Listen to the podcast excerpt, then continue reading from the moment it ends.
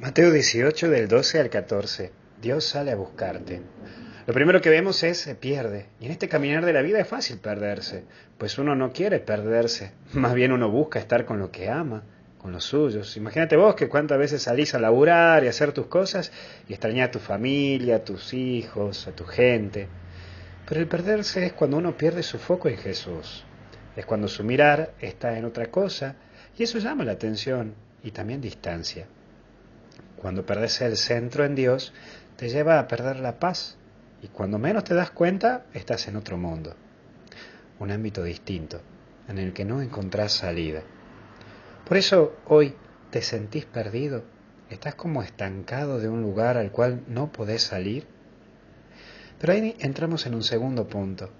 Sale, Jesús sale y nos enseña la actitud que vos y yo tenemos que tener como cristianos, ser una iglesia en salida, y muchos en este año salieron de ese foco de Jesús, de la mirada de Dios.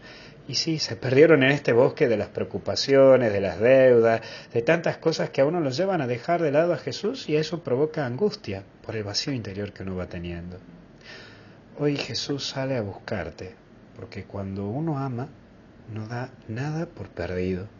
Te lo vuelvo a repetir, cuando uno ama, no da nada por perdido. Y me pongo a pensar incluso en esa mamá que tenga un hijo o una hija adicto a algo y que se la juegue y la busque hasta el último instante de salvarle.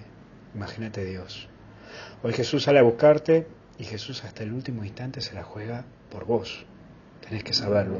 Tenés un Dios que se la juega por vos. Y por eso hay que ver el último punto que es la alegría. Y eso es lo que se siente cuando uno vuelve al camino y el foco en Dios. Uno derrama alegría al encontrarse en paz con uno mismo. Cuántos sueños habitan en mucha gente y en el mío también. Yo tengo un sueño. Yo tengo un sueño en una iglesia, en una comunidad que sea alegre, que se alegra por su, por su comunidad, pero por sobre todo por esa persona que volvió a centrar su vida en Dios.